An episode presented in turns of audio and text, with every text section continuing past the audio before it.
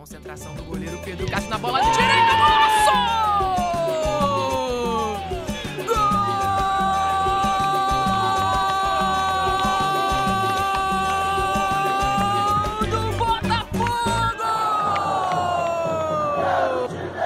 torcedores e torcedoras, está começando o podcast Gé Botafogo de número 100. Chegamos a esse número mágico nessa semana mais que especial, não só por ser a semana do Dia Internacional da Mulher, mas por termos tido uma estreia pela qual estávamos todos muito ansiosos. A narradora Renata Silveira se junta ao nosso time, narrou Botafogo 5, Motoclube Zero. A gente vai falar muito sobre esse jogo, Botafogo classificado para a próxima fase da Copa do Brasil. Vamos falar também sobre outros assuntos, sobre essa estreia da Renata. E vocês devem estar se perguntando: conhecem essa voz, mas não estão acostumados a ela na apresentação do podcast. Mas, como eu falei, é um podcast especial. Eu, Emanuele Ribeiro, setorista do Botafogo no GE. Globo, me junto a outras vozes femininas nesse podcast de número 100, podcast totalmente feminino. Eu já quero apresentar logo as minhas convidadas, muito ansiosa por esse papo. Vamos começar por ela, Renata Silveira, uma honra muito grande te receber aqui com a gente.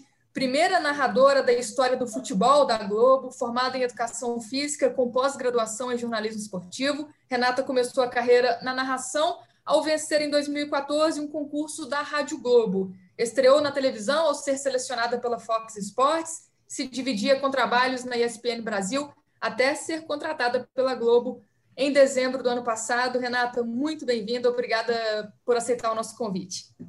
Oi, Manu, eu que agradeço, um prazer estar aqui. Eu admiro muito o trabalho de vocês. Sempre que eu me preparo para os jogos, eu busco sempre os podcasts, porque eu acho que é um, um, material muito bom, muito bem produzido. Então, é um prazer estar aqui com vocês para falar desse 5 a 0 e falar um pouquinho também da estreia. Prazer é nosso. Também outra estreia aqui no nosso podcast, minha amiga Jamile Boulet, jornalista, nossa parceira aqui do site, é editora de conteúdo no GE. Globo e idealizadora, ao lado da nossa repórter Lívia Laranjeira, do blog Coisa do Gênero, espaço de diversidade, representatividade e propagação de vozes historicamente ignoradas. Tem tudo a ver com esse papo de hoje e ela está aqui para fazer coro com a gente nesse podcast mais que especial. Jamile, obrigada por estar aqui com a gente.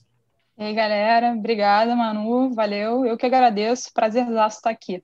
Bora trocar essa ideia.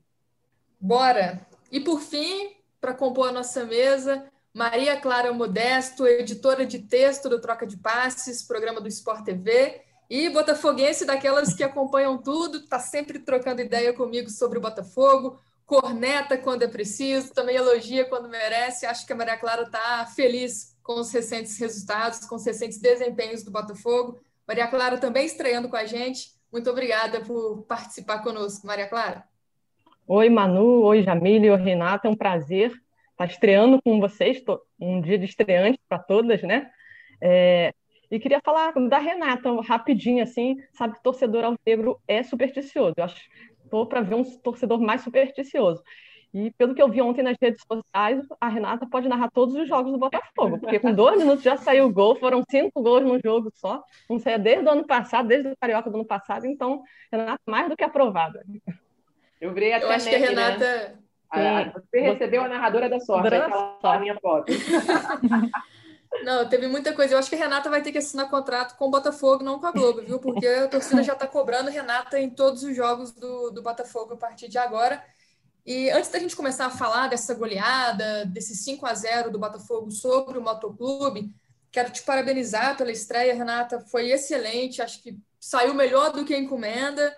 E quero que você fale sobre essa estreia, sobre como foi a preparação, como se sentiu ali fazendo pioneirismo né, no Sport TV, no Premier, e já virou amuleto do torcedor botafoguense também. Manu, como você falou aí no seu destaque inicial, da minha trajetória e tudo mais, eu comecei a narrar em 2014, né? Então, assim, eu tenho já uma trajetória, mas toda estreia, ela dá aquele friozinho na barriga. Então, eu estava nervosa, estava nervosa, com certeza. Era um momento muito especial. Primeira narradora do canal. Então, assim, era como se eu estivesse fazendo pela primeira vez, literalmente. Sobre a preparação para esse jogo, é, e isso é muito legal para destacar o que a empresa faz com todo mundo que chega. É, eu fiz vários jogos antes de fazer esse jogo, né? Mas vários jogos que não estavam sendo transmitidos. A gente chama de piloto, para a galera entender, é como se fossem alguns testes, né? Então, todo mês de fevereiro eu me preparei, inclusive eu fiz alguns jogos do Botafogo, isso me ajudou muito. Eu fiz o jogo do aquele, a vitória do Botafogo contra o São Paulo, que o Chamusca estava né, no Engenhão, no Newton Santos. E a gente ia ali se preparando, acertando e errando até afinar tudo e tá pronta né, para a grande estreia.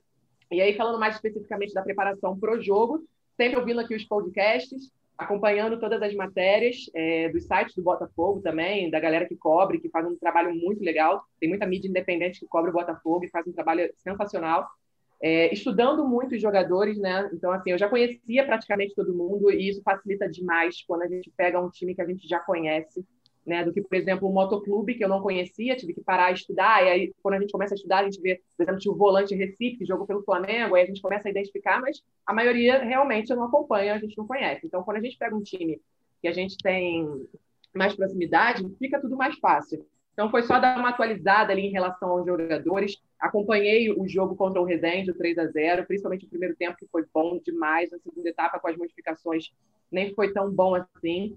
Acompanhei também o que o Chamusca falou depois do jogo. Então, assim, é, é um, são vários dias de preparação. Eu, se pudesse me preparar um mês para cada jogo, me preparava, mas a gente não tem essa disponibilidade toda. É, e eu costumo muito estudar, porque eu acho que é uma responsabilidade muito grande falar para o torcedor. Eu, na Fox e na ESPN, eu narrava jogos do Campeonato Espanhol, argentino, alemão, que eram transmitidos para cá, para o Brasil. Então, assim, as pessoas acompanhavam, mas não era aquela coisa de 100% conhecer, de saber exatamente tudo que está fazendo ali e tal. E falar para a torcida do Botafogo, que é uma torcida grande, que é uma torcida de um time tradicional, é uma responsabilidade muito grande. Então, eu fiquei com esse friozinho na barriga ainda mais. Né? Tinha o lance da estreia e tinha o lance de ser o Botafogo. Então, toda a preocupação, inclusive eu estou com todas as minhas anotações aqui, tirei da mochila, estou arrumando tudo aqui, uma bagunça. Cara, eu levei um caderno de informação, eu devo ter usado três páginas, porque o jogo foi tão bom que acaba que a gente fica ali né, nos lances e pouco fala informação, mas deu para trocar bastante informação também. Eu acho que resumiu bem assim essa questão da preparação, essa questão da torcida do Botafogo, que é uma torcida muito exigente, mas você passou no teste, depois nas redes sociais a gente foi ler as análises dos torcedores sobre a sua estreia, todo mundo elogiando, todo mundo gostou, e tem a questão do, do pé quente, né? Do 5 a 0 que tirou esse peso das costas do Botafogo. Além da questão esportiva, da classificação na Copa do Brasil, tem a questão também financeira. A gente sabe que o Botafogo já embolsou aí 2 milhões e meio de reais só por essa participação na primeira fase, por ter avançado para a segunda fase. Então, acho que, que a estreia foi muito positiva. Maria Clara, quer falar? É, eu queria fazer uma pergunta rapidinho para a Renata, porque ontem o jogo do esporte que entregava para o jogo Botafogo acabou atrasando. Queria saber se isso deixou ela um pouco mais nervosa ou ela levou na boa e com aquela possibilidade de chegar em ah, toda hora. Não... Eu vou ter que confessar outra coisa aqui, então. É, parece que vai dando tudo errado, né, gente? É, é surreal isso. Eu fiquei 10 minutos presa no elevador lá na Globo. 10 minutos dentro do elevador presa. Eu cheguei com muita antecedência, porque é, a galera queria acompanhar né, o meu dia a dia, fazer algumas imagens. Então, assim, eu chegando, eu, eu me preparando, fazendo maquiagem, cabelo e tal, depois eu arrumando as minhas coisas, pegando a escalação, anotando tudo. Então, eu sabia que ia ser um dia diferente, então eu precisava. Geralmente, eu chego duas horas de antecedência, então eu cheguei com quatro horas de antecedência nesse dia. E aí, cheguei, fiz tudo, fiquei presa no elevador, para meu pai do céu, tudo para dar errado, né? E aí, depois, quando estava tudo pronto para começar, não, a gente deve entrar ali por volta de 9 h 10, o jogo do Juazeirense Esporte acaba, então, mais ou menos ali 9 h 10, a gente deve estar entrando. Aí, beleza, começou com um jogador desmaiando em campo, daqui a pouquinho apagaram os refletores do estádio, 11 minutos de acréscimo, daqui a pouco para o jogo de novo, eu falei, não é hoje que eu vou fazer esse jogo. E aí a gente ficou naquela expectativa, porque eu já tinha toda uma programação, né? Eu já tinha um roteiro de como a gente ia fazer aquela abertura. Então, fazia a primeira abertura, chamava o intervalo, depois fazia a abertura de novo, mostrava a camisa, que foi uma coisa incrível, um carinho lindo, fiquei muito emocionada. Me segurei ali na hora para não chorar. É... Então a gente tinha se preparado para tudo. E de repente, ó, mudança, mudança de plano. A camisa vai ser no intervalo, não chama isso, o repórter vai ter só 30 segundos para falar. Então, Maria Clara, com certeza, e é, é, é aquilo, né? A gente tem que estar pronto para qualquer mudança e saber improvisar ali na hora. É difícil, isso o torcedor não tem noção né, do que acontece nos bastidores. É muito, é muito loucura, mas eu amo. Bom, mas é muito legal saber essa questão dos bastidores, né? E saber também que no fim deu tudo certo. Deu tudo certo. Se a gente está falando aqui que o torcedor do Botafogo está supersticioso, que a Renata em todo o jogo agora, é porque o Botafogo venceu e venceu muito bem o Motoclube lá no Maranhão. 5 a 0 pela primeira fase da Copa do Brasil. Os gols foram marcados por Pedro Castro de falta, Matheus Babi de pênalti, Enio Varley e Matheus Friso, 5 para o Botafogo, 0 para o Motoclube. E a gente vai falar, destrinchar mais esse jogo aqui a partir de agora. Uma coisa que eu falei na, na análise após essa partida, acho que o resultado dá uma confiança para o torcedor do Botafogo e para os jogadores seguirem aí nessa temporada. É, a gente sabe que o adversário não é forte, a gente sabe da fragilidade do motoclube, mas eu acho que, em vez de destacar isso, a gente tem muita coisa positiva para falar sobre o Botafogo. E uma das coisas positivas, né, uma das mudanças principais desse time em relação ao time do ano passado, acho que é a questão da velocidade, da transição em velocidade, a questão da objetividade. Né? O Chamusca, em pouco tempo, conseguiu dar sua cara a esse time do Botafogo, conseguiu fazer o Botafogo jogar para frente. Renata falou que começou a, a ensaiar, né, a se preparar para essa estreia já lá no Botafogo e São Paulo pelo brasileiro. O Botafogo ali já jogou bem, já mostrou um jogo mais objetivo, e agora que o Chamusca assumiu, assumiu de vez o time, a gente já viu um time mais objetivo, jogando mais para frente. Né? Já viu isso contra o Rezende no 3 a 0 na última partida e agora na última quarta-feira, Botafogo mostrando mais dessa questão ofensiva, trabalhando a bola pelos lados do campo, aproveitando bastante a velocidade dos pontas, e eu acho que talvez seja esse o ponto mais positivo desse início de trabalho do Marcelo Chamusca, porque era uma carência muito grande no Botafogo da temporada passada. E eu começo batendo bola aqui com a Jamile, Jamile, você também avalia dessa forma? Acha que essas opções de velocidade tiveram liga no início da temporada e são o caminho para o Botafogo nesse ano? É, eu acho que sim, mano. A gente via que o Botafogo vinha sofrendo bastante desde a saída do Luiz Henrique no ano passado, mas pelo que a gente está vendo, esse cenário pode estar mudando, né? É, como você destacou, a velocidade foi o carro-chefe ontem. É, gostei muito da atuação do, desses atacantes que caem pelos lados assim, logo de cara no, no jogo, achei até uma pena o Ronald ter saído tão cedo, né? Ele saiu ali por volta de 16, 17 minutos. Ele estava aparecendo muito bem nessa jogada de velocidade, mas acabou que o N entrou e entrou bem, marcou gol. É, o Varley foi um grande destaque da partida. Ele acabou invertendo o lado, jogou bem pelos dois lados, é, deixou o dele. Tem também o Babi, né? Que acho que vale a gente destacar que, apesar de ser um jogador de referência, ele consegue fazer essa transição entre as posições de ataque ele também é uma opção fora da área. É, eu acho que o torcedor tem, tem motivo para, pelo menos, estar mais animado, né?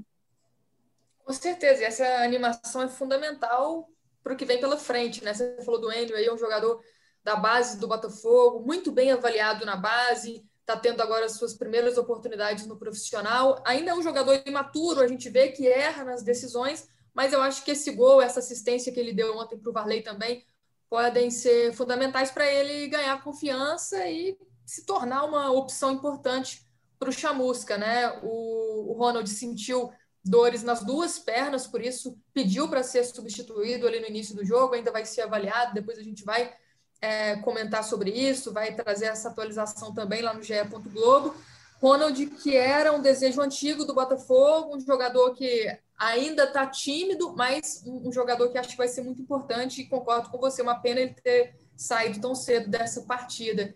E Maria Clara, acho que impressiona muito como em pouco tempo, apenas três jogos, pou, poucos dias de treinamento, o Chamusca conseguiu impor o jogo dele ao Botafogo já dá para dizer que o Botafogo tem a cara do treinador? Ó, é, é, a gente sempre fala questão de resultado, dar tempo para o treinador, então três jogos eu acho que é precipitar muito. A gente fala que o Botafogo já tem a cara do chamusca. Mas a gente já consegue ver algumas mudanças assim. É, o time que estreou no Carioca, por exemplo, é basicamente aquele time que foi rebaixado, né? O torcedor cobrou muito isso. Ah, vai entrar com as mesmas peças, o Kevin, o Bruno Nazário. E já nesse segundo jogo contra o Resende, já começou a mudar o time. O Botafogo foi contratando dentro do orçamento, dentro do que ele pode gastar para essa temporada, e botando a cara dele. Trouxe jogadores com indicações dele. Ontem, por exemplo, a gente viu o Marcinho, o Bruno Nazário não pôde jogar, né? Foi avisado um pouco antes da partida que ele não está mais no Botafogo.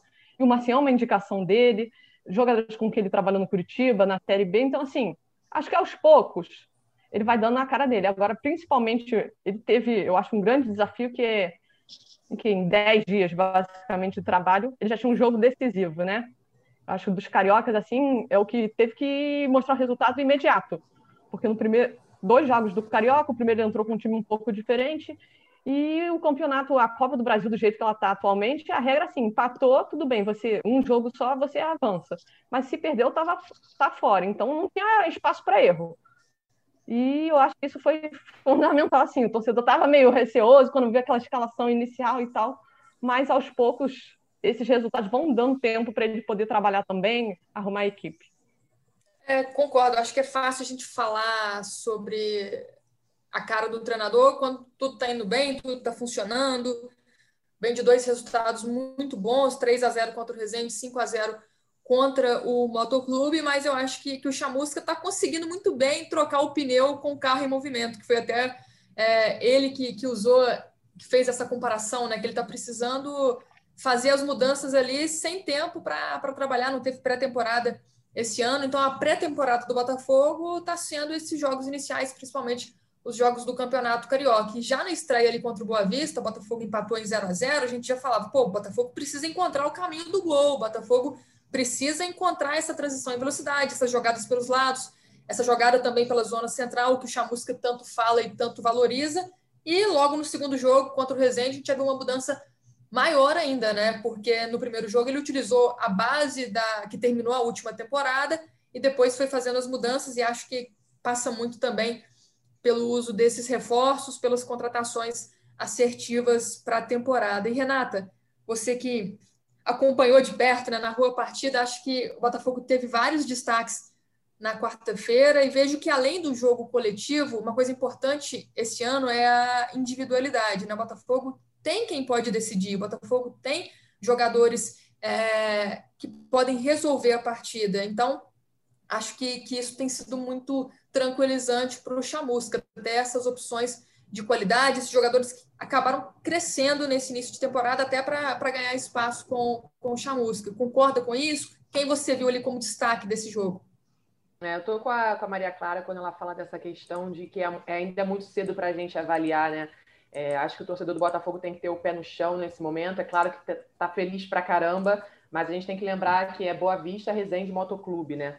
os jogos até aqui. É, e óbvio, a gente tem que destacar os pontos positivos. E uma coisa muito legal ontem foi: o Botafogo fez 1 a 0 buscou o segundo, fez o segundo, buscou o terceiro, buscou o quarto, quinto, e se tivesse mais jogo, ia colocar mais bola no fundo da rede. E isso é muito legal, porque mostra que a galera está querendo mostrar serviço para o Chamusca, né? Os novos que estão chegando, os garotos, né? Como o Enio é um deles. É, ontem achei que ia ter o gol do Matheus Nascimento também, mas não teve. É, então, assim, a gente vê essa vontade, diferente do Botafogo de 2020, que era um Botafogo apático, um Botafogo sem vontade, jogadores chegando atrasados na hora de, do treino, uma coisa assim inadmissível, né? Então, é, é uma resposta para o torcedor e para a diretoria também, né? Que esses jogadores estão querendo, estão com vontade, isso faz muita diferença. É, sobre os destaques é, individuais, é, eu já acho mais difícil, pelo menos agora, para mim, fazer essa análise em relação a isso.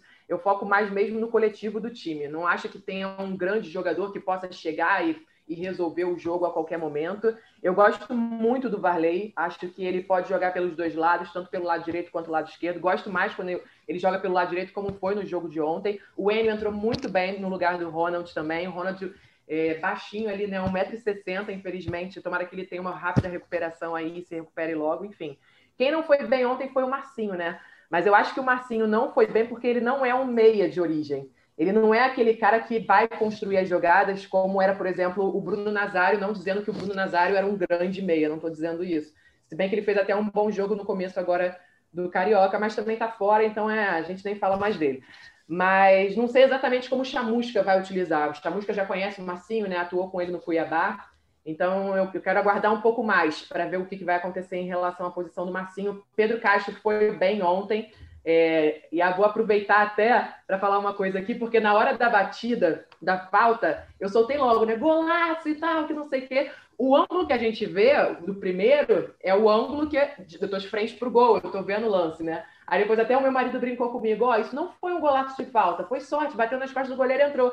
Eu falei, cara, mas foi tão natural da hora, foi tão verdadeiro quando eu vi o lance ali. Depois até uma amiga minha, é, ela tava, ela é botafoguense, e ela tava filmando na hora da cobrança.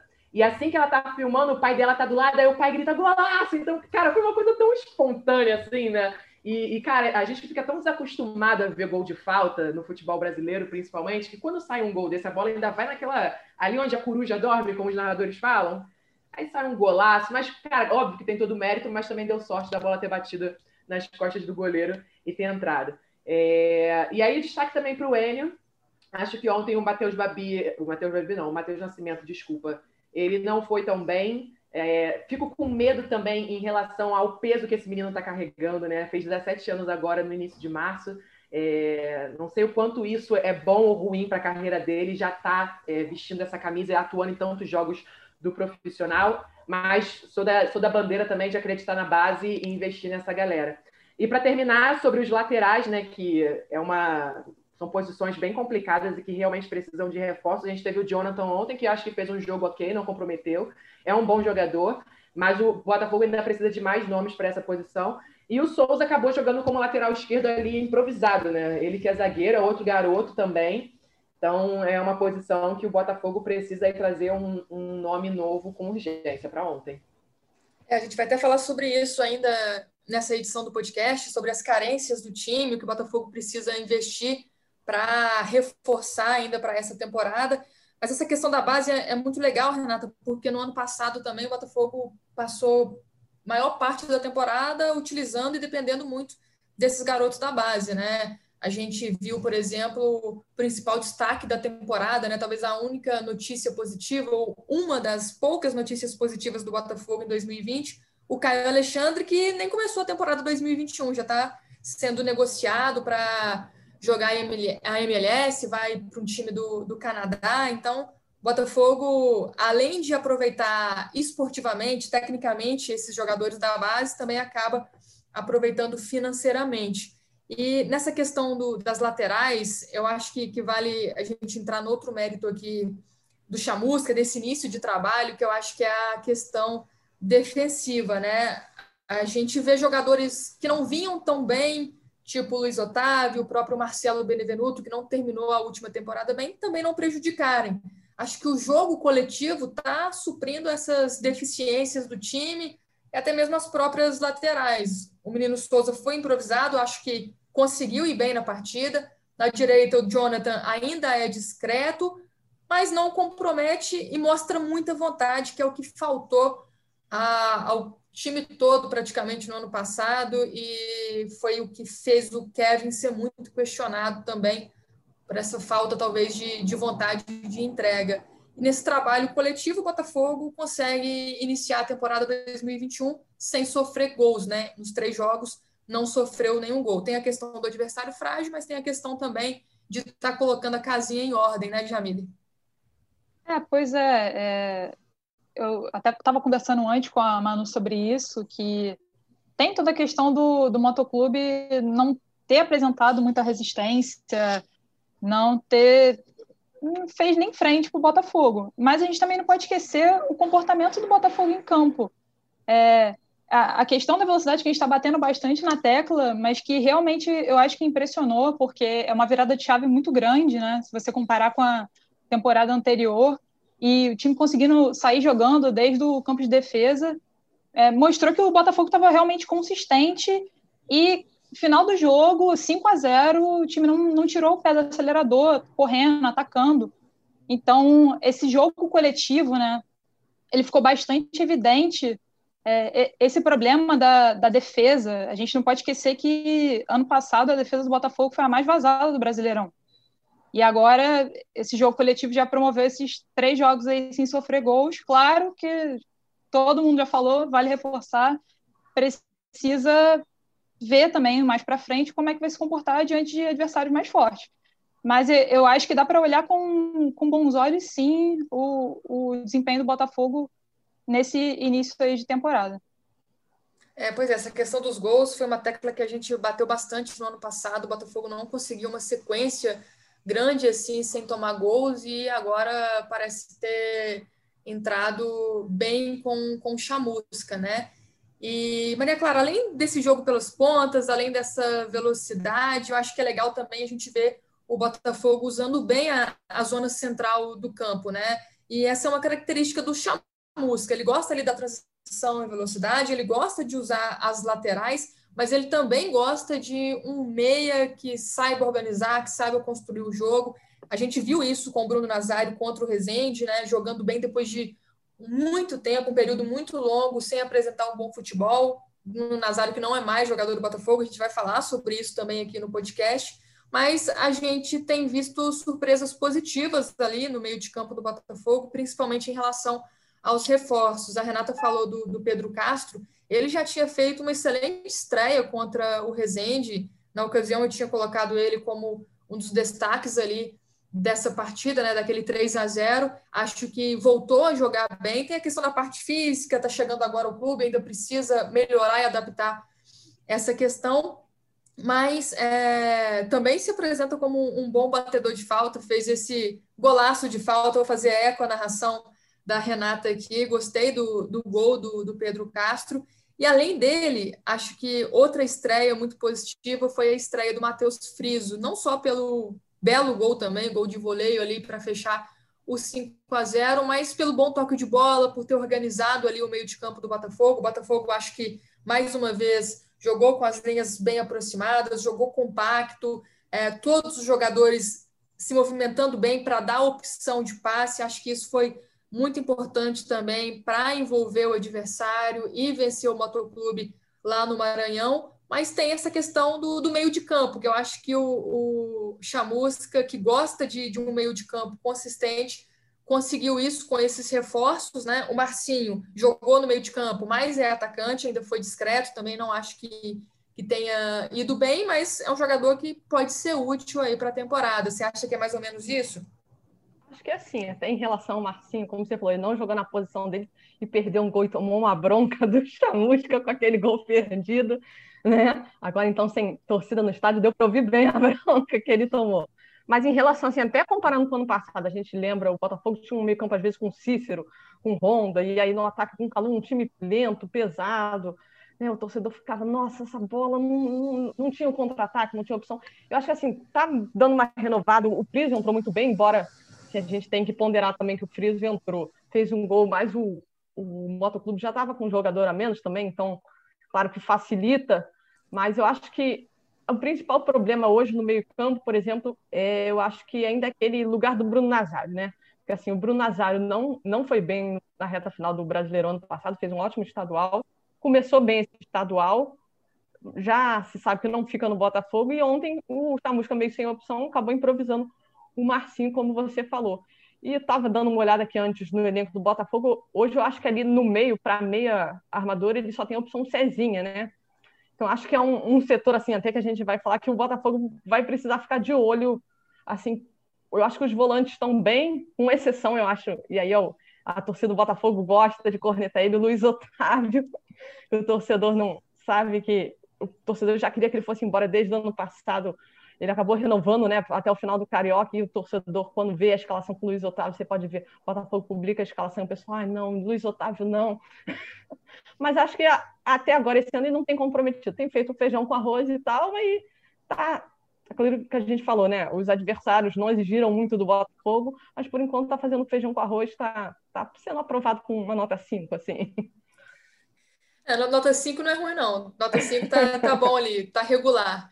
Mas é, a questão do Luiz Otávio, acho que até essa que eu falei também, né? Acho que esse jogo coletivo acaba também diminuindo ali, minimizando essas deficiências, os jogadores que acabam não indo tão bem nesse início de temporada. E sobre o meio armador, concordo com você, né? O Marcinho não estava na sua posição, e acho até, já tinha falado no, no, outro podcast com o Rafa e com o Davi, que talvez seja a hora de testar o Cezinha, já que o Chamusca tem feito vários testes aí, né, nos últimos jogos.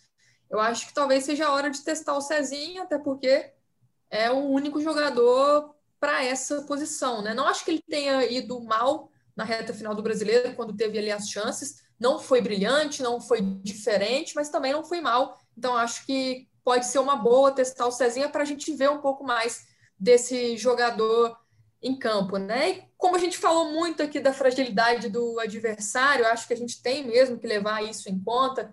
Esses três últimos jogos, né? Boa Vista, Resende, Motoclube, Botafogo ainda não enfrentou alguém à sua altura. A temporada não vai ser fácil assim como tem sido esse início de temporada. Falamos aqui também sobre os méritos do Botafogo. Eu acho que o importante é que contra esses adversários fracos, o Botafogo tem conseguido mexer, tem conseguido fazer os testes. Chamusca tem tido essa liberdade, tanto contra o Resende quanto contra o Motoclube, como eu já disse aqui, com o resultado construído na primeira etapa, ele conseguiu ali mudar algumas peças no segundo tempo, até para observar melhor os jogadores, vai dando padrão de jogo ao time, fazendo seus, os seus testes. Eu acho que, que tem que ser por aí mesmo. E sábado já tem um novo teste, que é o Bangu pelo Campeonato Carioca. Renata, você concorda? Acha que é isso que o Chamusca tem que fazer? É hora de fazer os testes? Até porque no outro sábado já teremos, na teoria, o adversário mais complicado, que é o clássico com o Vasco pelo Campeonato Carioca também. É, o Carioca é um laboratório, né? Acho que não só para o Botafogo, para os outros times também, mas a gente vê o Botafogo de uma forma diferente, já com o que tem de melhor em campo nesses jogos do, do estadual. Uma coisa também que a gente não, não citou ainda, que eu acho importante, o Botafogo jogou domingo 8h15 da noite contra o Resende, viajou para o Maranhão na segunda-feira e jogou na quarta-feira. É um calendário louco, né? Enquanto o Motoclube, sei lá, tinha jogado no início de março porque teve até o, o, outro jogo que tinha agora do Maranhense foi foi cancelado o jogo por conta da qualidade do gramado. E então assim, ainda tem essa questão física, né, dos jogadores estarem. Eu não sei se o Ronald pode ter sentido por conta disso, né? Atuou no domingo, atuou na quarta-feira, e aí talvez tenha sentido por conta dessa questão do tempo, de não ter descansado como deveria. Enfim, é complicado. O início de ano, de, de temporada, é sempre mais difícil, mas o Botafogo já está com o que tem de melhor nesses primeiros jogos. E eu acho que é jogo a jogo. É pensar adversário por adversário, é ir se preparando, é ir testando. Fez um bom primeiro tempo? Vai para o segundo tempo, faz modificação, muda, pensa, é, garante já ali o, placar, né? E depois vai fazendo as alterações. Eu acho que é o melhor caminho a ser seguido. A gente batalha e briga muito, né? É, que os técnicos eles precisam de tempo para trabalhar é, e tudo mais. O Chamusca é muito experiente em Série B é, já conseguiu acesso, né? Inclusive é o único técnico que conseguiu todos os acessos, né? Da D para C, da C para B, da B para A.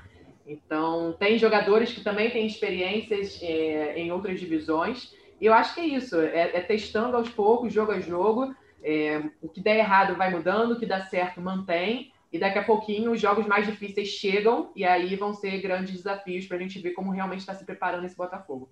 É, tô doida para chegar nesses grandes testes para a gente comentar melhor aí sobre esse trabalho do Chamusca. Mas, de qualquer forma, foi bom demais esse resultado para criar um novo ambiente. Goleada muda o astral da galera, da torcida, dos jogadores. Acho que dá um pouco de alívio e de confiança para seguir aí o caminho. E eu acho que você também está aliviada com essa estreia nesse jogo aí, nessa goleada, né? Estreou com o pé direito. Quero ouvir mais de você. A gente falou sobre é, suas experiências, né? Como você começou lá no rádio em 2014, passou pela TV, já narrou Copa do Mundo, já narrou Libertadores. Como foi percorrer esse caminho até aqui? Você já falou um pouco no início.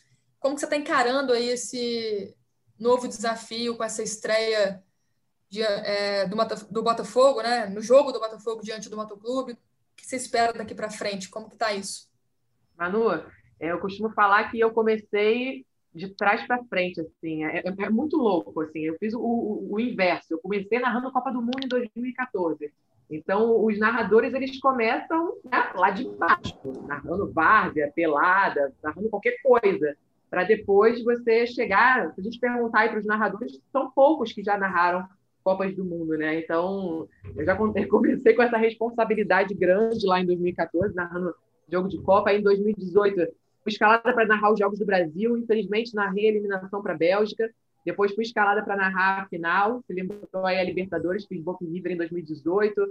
Atlético Paranaense Júnior Barranquilla também a final da Sul-Americana. É...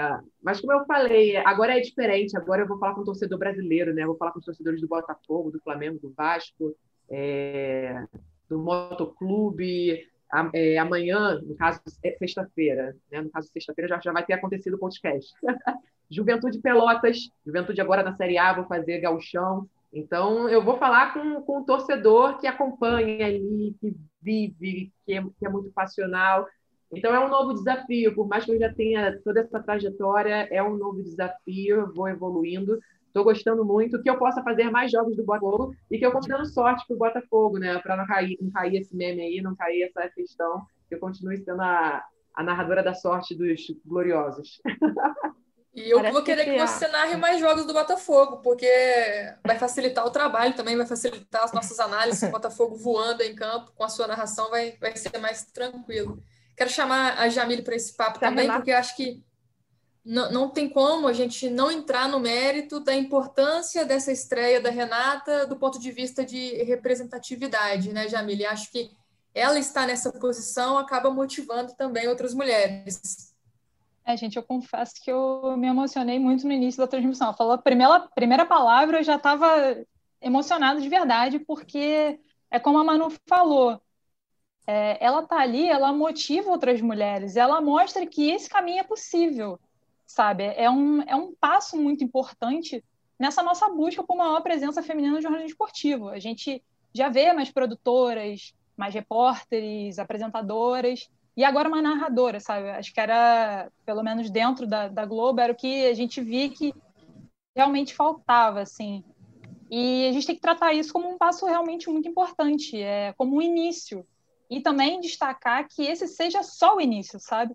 É, que mais mulheres possam ocupar esses espaços, esses espaços de narradora, porque, assim, competência a gente sabe que tem, né? A Renata é uma prova disso. Ela foi brilhante, assim, eu gostei muito da narração, não é porque ela tá aqui não, gente, eu realmente gostei muito, é, e eu tava nervosa antes, porque é uma responsabilidade muito grande para ela, porque ela meio que carrega todas as mulheres nas costas, assim, que as pessoas, elas são muito cruéis, elas é, tomam alguém para Cristo sempre, sabe? Sabe? E aí, quando ela gritou o primeiro gol, eu prendi a respiração porque eu tava com medo, por ela, por nós, porque não toleram, acham que tem que ser tudo perfeito sempre, se desviar um pouquinho, ficar um pouco mais agudo, um pouco mais grave, já vão criticar como se ninguém nunca na vida tivesse errado.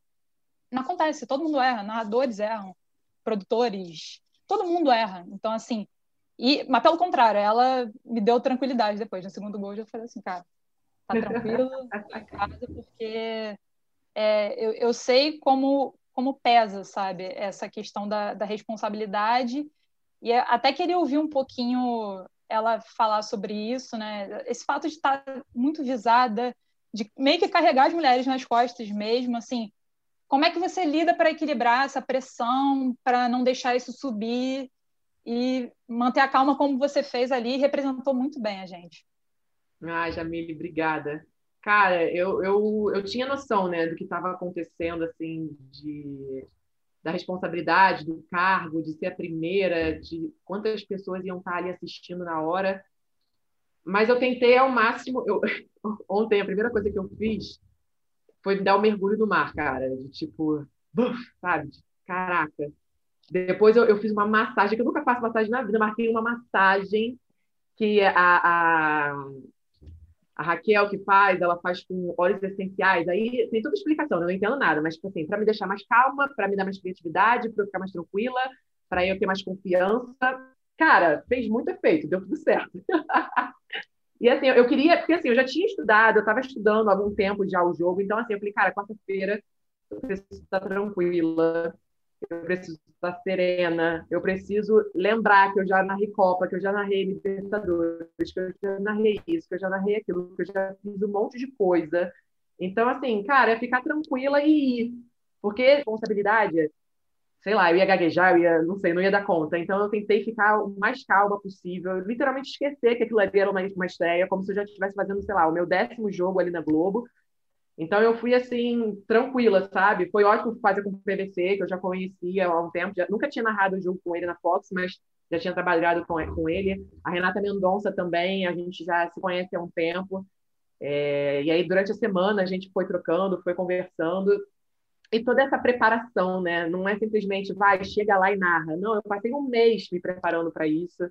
Então, todo esse cuidado, acho que é a soma de muitas coisas, né? Tudo isso foi fazendo com que eu chegasse ali e tivesse mais tranquila, assim, para mandar ver. É, Renata, eu queria fazer uma pergunta também. É, assim, você falou que já teve contato com o PVC, a Jamile reforçou a, a importância de, de, termos uma narradora feminina. Eu acho que não só narradora, esse movimento já começou na Globo lá com a Ana Thaís, e a gente está vendo aos poucos espaço né? Temos hoje a Karine também apresentando troca de passo, uma mesa redonda à noite, que a gente sabe que sempre foi um ambiente meio machista, então aos poucos a gente está ganhando esse espaço. Queria saber assim, como foi a repercussão para você entre os colegas da casa, é, Ana Thaís, da casa, assim, como o pessoal comentou, falou com você, como foi esse antes e esse pós-jogo? Você, eles acompanharam? Como é que foi? Ah, demais. Desde que eu fui anunciada, eu recebi muitas mensagens e aí, pessoas que eu já falava, pessoas que eu admirava, nunca tinham falado, e as pessoas me mandando mensagem: oh, seja muito bem-vinda, vai ser um prazer ter você aqui. Se você precisar de mim. Então, assim, eu fui muito bem acolhida por todo mundo, sabe? Galera da chefia, os repórteres, os apresentadores, os narradores, né? Todos homens narradores, todo mundo, assim, me dando as boas-vindas e todo mundo com uma expectativa que desse muito certo. E depois do jogo, cara, surpreendentemente, cara, superou todas as minhas expectativas. Todas, todas, todas, todas. Porque eu tinha muita noção que a visibilidade ia ser muito maior, né? O Sport TV, a audiência é muito maior. Então, rolava aquele medinho, né? Falei, ah, vai ter mais gente assistindo, então vai ter mais gente assistindo, vai ter mais gente odiando, mais gente, gente criticando, mais gente falando que mulher não tem que narrar, mas... E pelo contrário, eu não consegui ver tudo ainda, né? É, WhatsApp, Instagram, Twitter, tá lotado, tá bugando meu Instagram, não consigo ver as mensagens, naquelas mensagens de solicitações ali em cima, cara, não tenho noção de quantas mensagens tem ali, não consigo ler ainda. E, óbvio, a maioria dos torcedores botafoguenses, né? É... E todo mundo parabenizando. Eu acho que além de ter sido 5 a 0 deles estarem felizes com isso, a galera gostou. Isso é muito legal. Eu sempre fui daquelas de olhar a hashtag depois do jogo e ver o que a galera estava falando. E 2014, 2018, praticamente 100% ali, falando que nada a ver, que não combina voz de mulher com futebol, ou então aquelas mais ofensivas mesmo, né? Tipo, vai lavar uma louça, tá fazendo o que aí? E de lá para cá, principalmente de 2018 para 2020, é, isso começou a caminhar de uma forma diferente. Eu fiz um jogo do Real Madrid e nesse dia isso me marcou muito. Porque como foi o jogo do Real Madrid, eu falei, cara, a repercussão vai ser maior, a audiência vai ser maior. Quando eu fui olhar a hashtag depois do jogo, as pessoas estavam falando do jogo, não estavam falando de mim. Estavam falando do Benzema, estavam falando que o Real Madrid tinha empatado, estava mal na competição. E aquilo ali foi uma virada de página, sabe? Eu falei, olha, as pessoas estão começando a estranhar menos, estão começando a aceitar mais, que legal. E eu, é esse caminho, não tem mais volta, já ocupei essa cadeira, e aí outras é, virão para ocupar outras cadeiras também. E é isso. É, para mim, o mais especial dessa profissão é saber que eu sou inspiração para outras mulheres fazerem o mesmo. É muito legal ouvir você falando isso e ver que existe esse movimento, essa evolução também né, das pessoas, do, dos telespectadores que acompanham e que é apenas mais uma narradora ali fazendo o seu trabalho. Né? A gente está aqui hoje falando desse marco histórico, mas é o que a Jamile falou, a partir de hoje isso fica para trás, isso agora é comum e que venham outras mulheres para ocupar também esse espaço. Maria Clara citou a questão da Ana Thaís Matos. Ontem também no jogo do Botafogo a gente teve a Renata Mendonça como comentarista, né? As duas Renatas lado a lado ali achei muito interessante. Temos muitas repórteres mulheres, temos muitas apresentadoras mulheres. E acho que, além disso, né, a gente olhando para dentro das redações, a gente vê também esse movimento, esse crescimento, né, mais mulheres trabalhando como editoras, como repórteres, estou eu lá como setorista, tem também a minha amiga, colega Paulinha Carvalho, que é setorista do Fluminense.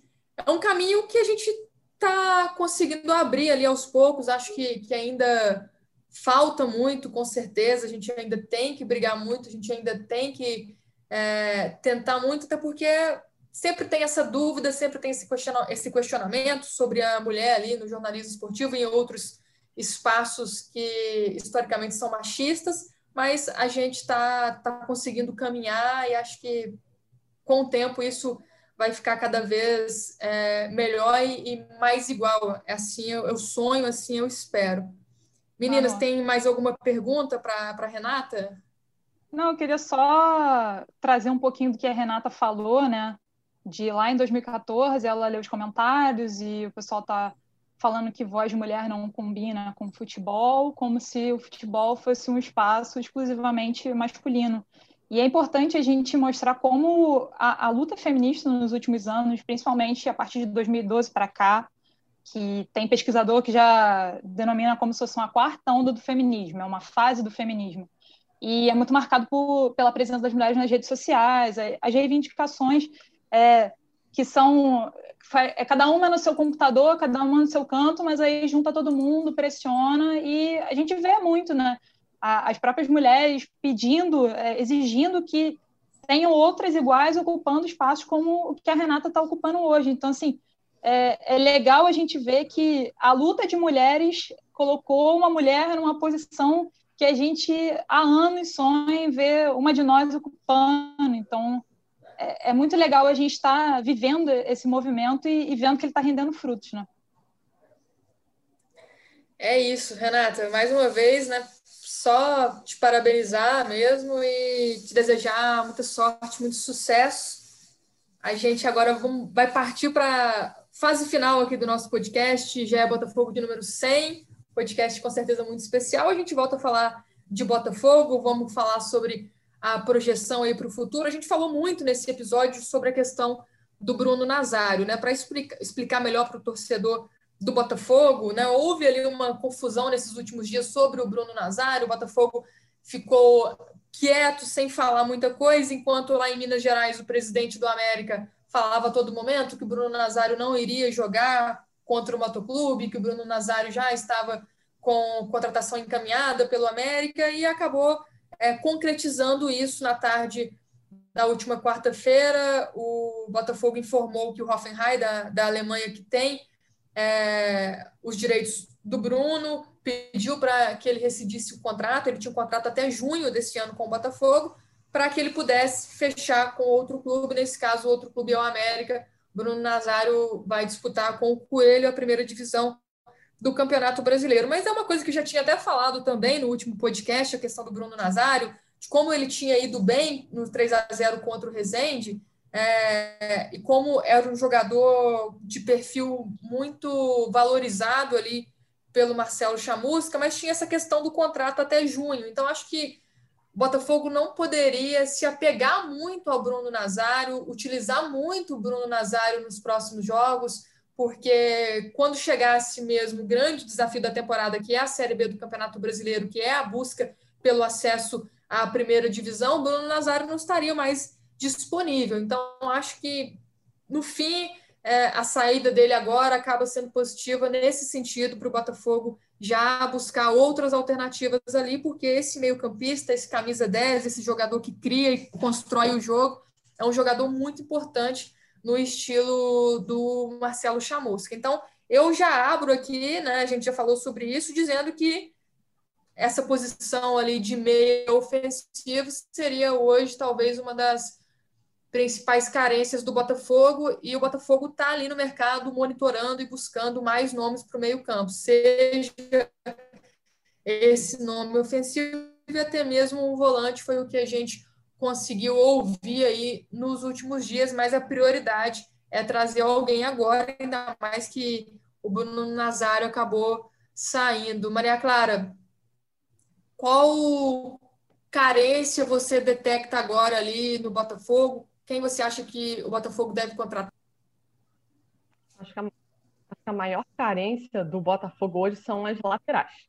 Ontem acho que no jogo ficou muito claro isso quando saiu a escalação. O Hugo não chegou nem a viajar para o Maranhão, né? O Guilherme Santos, acho que sentiu no aquecimento. E o Botafogo não tinha nenhum lateral esquerdo no elenco. Então teve que improvisar o Souza ali pela esquerda, como o adversário era fraco, o Souza fez uma partida segura, não comprometeu. Então, assim, acredito que o Botafogo precisa de um, de um lateral esquerdo. Acho que o Hugo ainda é muito jovem para disputar uma Série B como titular e tudo. Gosto acho ele experiente, já jogou no Paraná, já jogou no Vasco, mas ele tem convivido com muitos problemas físicos, então, assim, não sei até que ponto o Botafogo pode contar com ele regularmente, então acho importante a contratação de um lateral esquerdo e na lateral direita também, porque ano passado o Botafogo sofreu muito, né? Teve Marcinho, Barrandegui, Fernando, o Kevin, que ainda está lá, e vamos combinar, não teve ninguém, ninguém conseguiu ficar ali, é, assim, fazer o mínimo, né? E eu acho que o Jonathan, nesse sentido, até entrou bem, tá fazendo, tá discreto, mas está fazendo feijão com arroz dele, sem comprometer, mas também acho que o Botafogo precisa contratar pelo menos um reserva ou alguém para disputar a posição com o Jonathan ali pela lateral direita também. Assina embaixo. Concorda, Jamile? Concordo, né? Eu ia até falar que elas já tinham mencionado a questão da, das laterais, a Renata falou antes, agora a Maria Clara também, é, e até reforça a questão da lateral direita também, porque tem o Jonathan e tem o Kevin, mas tem que lembrar que o Kevin ano passado foi muito questionado, né? E acho que também seria uma boa para o Botafogo buscar um centroavante, né?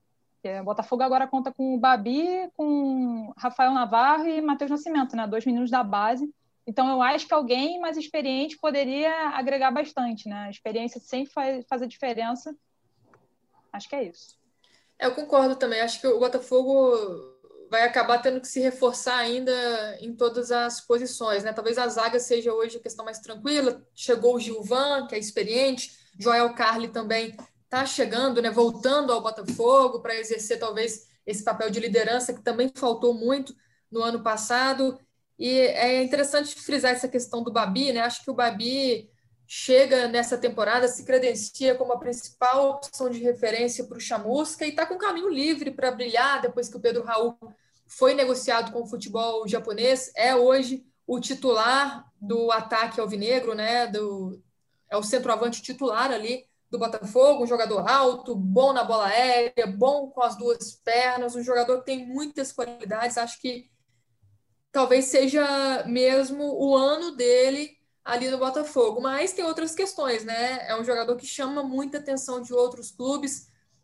Muitos clubes do futebol brasileiro fazem consultas ali pelo Matheus Babi, pelo que a gente apurou, ainda não chegou a nenhuma proposta oficial, por enquanto apenas consultas, mas o jogador pertence ao Serra Macaense, depende do Serra Macaense também querer ou não negociar o jogador de acordo com, com as propostas que chegarem. Né? O Botafogo tem 40% de taxa de vitrine sobre o Matheus Babi, mas acho que até para o Serra Macaense também é interessante dar mais tempo ao Babi no Botafogo, porque, como eu disse, pode ser um ano de destaque para ele, pode ser um ano que ele vai crescer e até atrair mais olhares. De qualquer forma, seria interessante para o Botafogo trazer alguém experiente para a posição, porque os reservas, Rafael Navarro e Matheus Nascimento, como bem disse a Jamile, acho que não estão prontos ainda para assumir essa posição ali e serem os principais jogadores do Botafogo. Matheus Nascimento, 17 anos, a Renata até falou também, concordo, acho que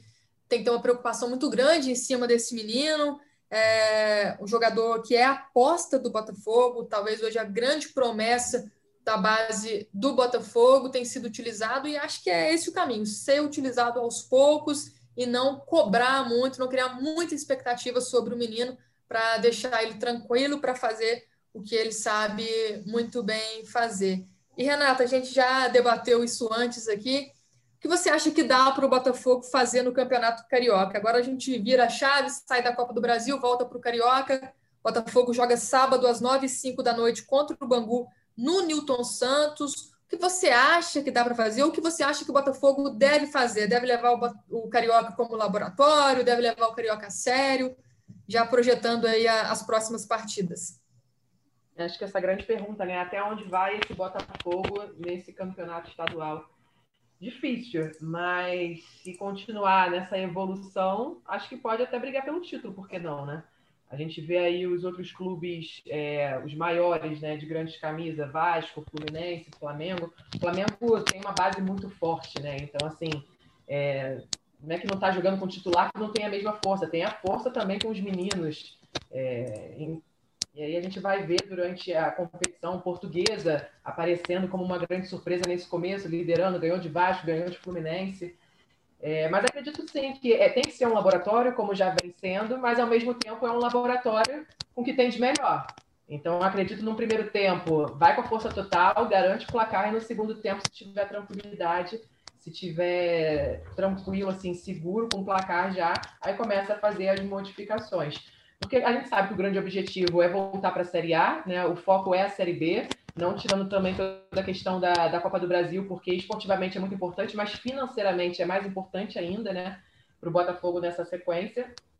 Então acho que é por aí. Acho que o Botafogo pode sonhar sim no campeonato estadual.